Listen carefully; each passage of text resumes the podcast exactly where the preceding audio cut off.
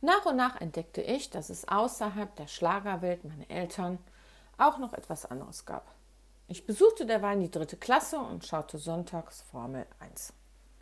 Wie viele Stunden ich und sicherlich alle Kinder, die zum Ende der 60er, Anfang der 70er Jahre geboren wurden, verbrachten wir die Zeit, wenn Formel 1 ausgestrahlt wurde, vor der Glotze.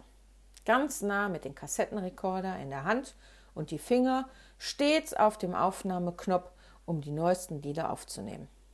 Gerne mit dem Gequatsche der Eltern oder der Moderatoren in der Aufnahme.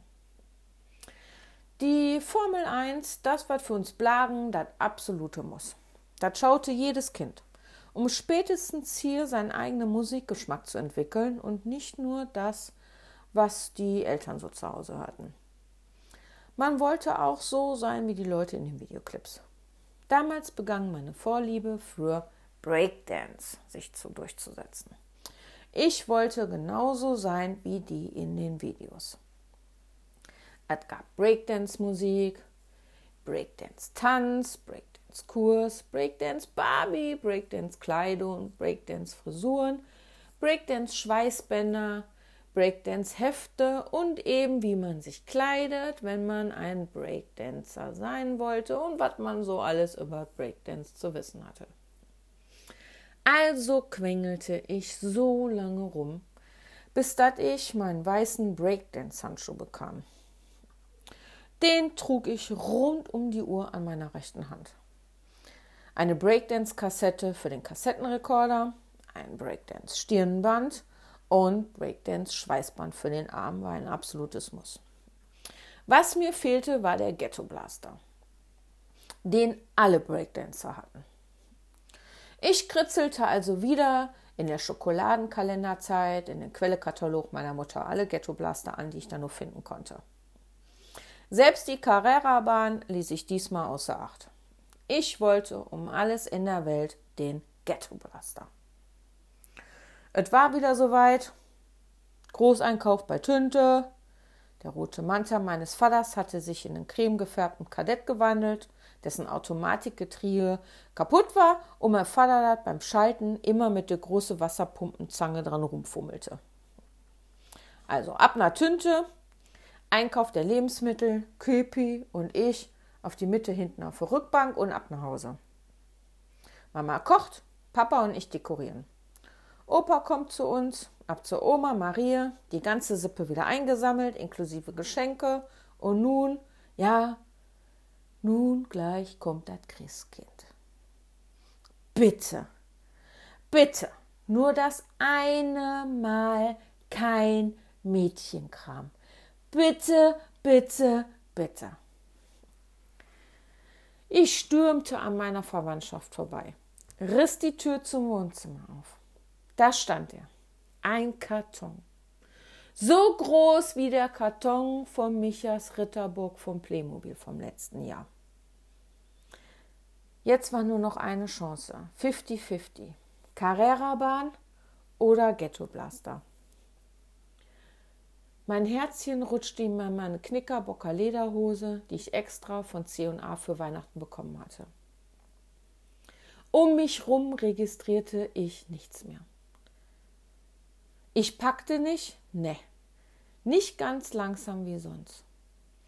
Ghetto Blaster, ich komme. Katapultiere mich in die Welt der großen, coolen Kinder. Zack, ich riss das Papier runter, quer über das Paket. Da erblickten meine Augen den Karton. Eine Carrera-Bahn ist das nicht. Was ist das? Und da sah ich ihn den Ghetto Blaster. Jetzt denkt ihr, ja, ist doch super. Alles klar, das dein Ghetto Blaster. Na, von wegen. Ihr kennt meinen Vater nicht. Ich sehe bildlich vor mir, wie er den angekrickelten Ghetto Blaster im Katalog sah. Ich weiß den Preis natürlich nicht mehr so genau, aber ich tippe mal, der wird schon seinerzeit ordentlich was gekostet haben. Also jedenfalls so ein Original. Für meinen Vater ist das aber mit Technik das gleiche wie eine Reise zum Mond. Ich höre den richtig in meine Ohren. Was bringt mir das? Was kostet das? Muss das sein? Ach, guck mal, der kostet ja nur die Hälfte. Ist das gleiche. Ist genauso gut. Spielt Kassetten ab, hat zwei Boxen. Gesagt, getan. Ab nach Radio Schulte. Und das war der HiFi-Laden bei uns auf der Horststraße. Stadt in eine Quellegeschäft nach Duisburg Mitte und dem Verkäufer da gezeigt, was der so brauchte. Aber nicht so teuer soll das sein. Dann bleibt ja noch genug für andere Geschenke übrig. Ja, da stand ich da, vor meinem Zimmermanns Ghetto-Blaster, mit eingelöstem Weihnachtsgeschenk ohne Umtauschrecht. Ihr fragt euch, ja, was war das denn jetzt? Nun sagen wir mal so. Ja, man konnte Kassetten abspielen. Und äh, ja, das Teil hatte Boxen. Und äh, ja, er war schwarz. Es war ein Kassettenrekorder mit abnehmbare Boxen, rechts und links. Und ähm, ja, eher da in der Mitte so ein rechteckig länglich geformtes Teil. Mit vorne der Klappe für die Kassette dran. Solltet ihr euch nun auch fragen, wo ist denn der Unterschied? Kann ich nur noch sagen, googelt es nach. Mehr muss ich nicht erklären. Mein Papa freute sich äh, über das Geschenk und ich wusste nicht, wie ich aus der Nummer rauskommen sollte. Also tat ich das, was ich am besten konnte, ihm eine Freude lassen und gutes Gesicht machen. Da saß ich nur mit meinem weißen Handschuh, Stirnband, Schweißband und der neuesten Breakdance-Kassette sowie meinem Deluxe-Kassetten, Klammer auf, Ghetto Blaster, Klammer zu, mit abnehmbare Boxen. Oh, guck mal, Bettina, kannst du abnehmen und wenn du tanzen übst mit dem weißen Handschuh, stellst du hier eine Box hin, stellst du da eine Box hin. Oh, guck mal, ist er toll vom Christkind. Äh, ja, Papa ist toll. Nun kam der Frühling und ich verbrachte die Zeit wie immer viel mit den Kindern von der Düppelstraße, meinen Cousins und Andrea. Wir trieben uns draußen rum. Nicht nur wir spielten auf der Straße, sondern es gab eine neue Clique. Also Clique, das war jetzt das Neue für eine Bande. In der Bande sind nur Babys, wir sind jetzt die Doppelklicke. Die neue Clique war die Stromkastenklicke. Das waren ganz coole Kinder. Alle ähm, etwas älter als ich und die saßen den ganzen Tag auf dem Stromkasten. Hörten Breakdance-Musik. Die Jungs hatten alle Skateboards und machten Stunts und die tranken Cola also die äh, echte Cola. Nicht so Kindercola, wie ich die bekam, damit ich nachts schlafen kann und nicht so aufgekratzt bin. Wenn ich für Mama oder Papa zur Bude sollte, um Zigaretten zu kaufen, bin ich nicht mehr zur Bude gelaufen, die neben der Tante Fienchen war, sondern bin extra an die Bude gegenüber von dem Stromkasten gegangen. Ich hoffte immer, dass einer mal sagt, ey Kleine, was ist? Komm doch mal her zu uns. Wie gerne hätte ich auch auf dem Stromkasten gesessen und mit dem Handschuh und da so mit denen abgehangen. Ich grübelte also, wie ich es wohl schaffen könnte, dass die coolen Kids mich mal ansprechen. Da kam mit mir, ich werde einfach mit meinem Ghetto-Blaster auf den Schultern an denen vorbeilaufen. Dabei so lautet jed meine neue Kassette abspielen und die Hand mit dem Handschuh weit abgespreizt halten, damit sie sehen, dass ich auch so voll cool bin. Ich also das Stirnband um den Playmobil-Kopf. Die Frisur hatte sich ja nicht sonderlich geändert. Schweißband an, Handschuh an die rechte Hand, Kassette rein, nach vorne spulen am Anfang. Meine erste enge Jeans anziehen, meine Turnschuhe und es kann losgehen. Ich komme Stromkastenklicker. Seid bereit für mich.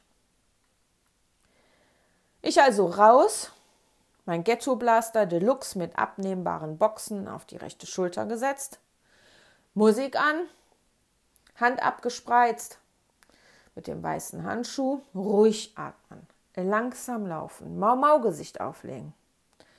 Kurz bevor ich an der Ecke angekommen bin, nochmal tief atmen. Gleich, Bettina, gleich hast du es geschafft. Die müssen dich nur sehen. Die Musik dröhnte volle Pulle. Ich sah die Köpfe, wie die sich zu mir drehten. Die Jungs blieben mit ihren Skateboards stehen. Mein Herz blieb stehen. Jetzt, jetzt ist es soweit. Bäm! Ein lauter Knall. Das Hinterteil meines Ghetto-Blasters hatte sich selbstständig gemacht. Ich spürte, wie die hintere Box sich löste, über meinen Rücken rutschte, über dem Po und mit einem lauten Knall auf dem Bordstein aufschlug. Minisekunden, die wie Stunden für mich waren.